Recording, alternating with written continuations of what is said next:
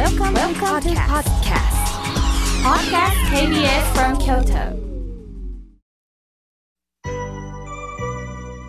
さあ、えー、たくさんのメッセージを今日もいただきました。ご紹介させていただきます。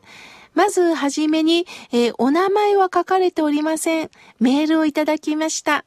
妙慶さん、おはようございます。今朝も寒いですよね。早起きをして、妙慶さんの番組を聞いております。一人暮らしになりましたが、心豊かに暮らしております。今朝も妙慶さんの番組を待つことができて嬉しいです、とのことです。さて、一人暮らしになりましたが、これもいろんな方の受け止めがありますよね。こんな言葉があります。晴れてよし、降ってよし、今を生きる。晴れてよし、降ってよし、今を生きる。するとそれを私なりにアレンジすると、一人もよし、大勢もよし、すべてよし、今を生きるにつながるんではないでしょうか。世の中には一人で暮らしてらっしゃる方はたくさんおられます。また大勢の中で、大家族の中で囲まれて生きてる人もたくさんおられますよね。それぞれがそれぞれの人生を生きています。大勢の中で生きてる方は、ある時には一人になりたいなって思うこともあるでしょう。逆に一人暮らしの方は、近所の方に声を掛け合って、ねえ、今日一緒にお茶飲まない？おぜんざいでも食べない？っていう気持ちになります。だから両方いいんですよね。これからもまたメールをくださいね。続いての方です。え、ピッピさんよりいただきました。初めてメールをします。もうこの土曜日の朝は、妙慶さんの番組をずっと聞いてるんですよ。本当にうなずくことばかりです。これからもよろしくお願いしますとのことです。そうですか。ピピさん、響きがいいですよね。これからもどうぞメールくださいね。さあ、続いての方です。いつもおなじみの森山塾さん、ありがとうございます。毎週楽しみに聞いておりますよ。昨年、えー、滋賀県の日野町の母が自家栽培して漬け込んでるお漬物を送ってくれました。歯ごたえとほんのりした苦味で冬の到来を感じています。炊きたてのご飯にいいですよ、とのことです。わあ、想像すると食べたくなりました。ほんとそうですよね。えー、野菜。それがちょっとしたね、えー、お塩でしょうかね、漬け込まれて、そしてそれがまた味になって、それとご飯と合うでしょうね。これからもまたそういった季節の野菜、そして田舎の話を教えてください。続いての方です。えー、妙慶さん、おはようございます。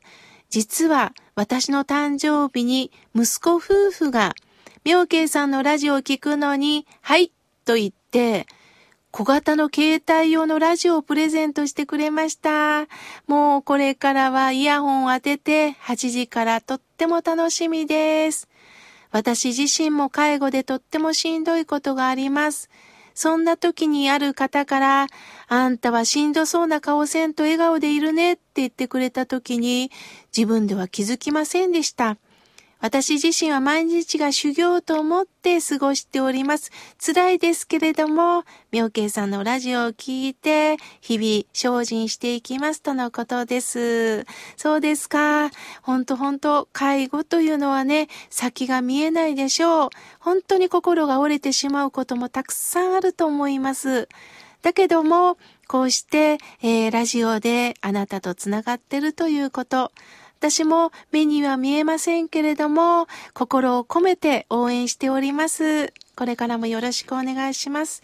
さあ、続いての方です。やすこさんよりいただきました。妙慶さん、お元気ですか？えー、昨年は嬉しいこと、辛いこと、悲しいこと、いろんな経験をいたしました。でも一番良かったことは、弟と仲直りができて、そして、お墓参りに行ったんですよ。自分を変えていく大切さを学びましたとのことです。そうですよね。他人は変えられないです。自分が変わっていく。それは変わるということは一歩踏み出したら視野が変わります。違うものを見たらいいんです。今までこの人はこんな人だと思ってたけど、一歩踏み出すと違う角度からその人のことが見えてきます。するとまた新たな付き合いができますよね。安子さん、とってもあったかくなるお話をありがとうございます。さあ、続いての方です。ジョージさん。いつもありがとうございます。妙慶さんは怒りの根っこは悲しみがあるとおっしゃってましたよね。本当、ここから今年もスタートしておりますとのことです。ありがとうございます。続いての方です。えー、スイタのお化けの九太郎さん。えー、昨年公開生放送を見て緊張しましたが、美人の妙慶さんを見ましたとのことです。そうですか。気を使っていただきましてありがとうございます。そうめったに言ってもらえませんので、本当にお化けの九太郎さん、まさしく、えー、お化けになって私にメッセージを寄せていただきました。ありがとうございます。ございますさあ、続いての方です。妙慶さん、おはようございます。えー、今年も妙慶さんのラジオを聞かせていただきますよ。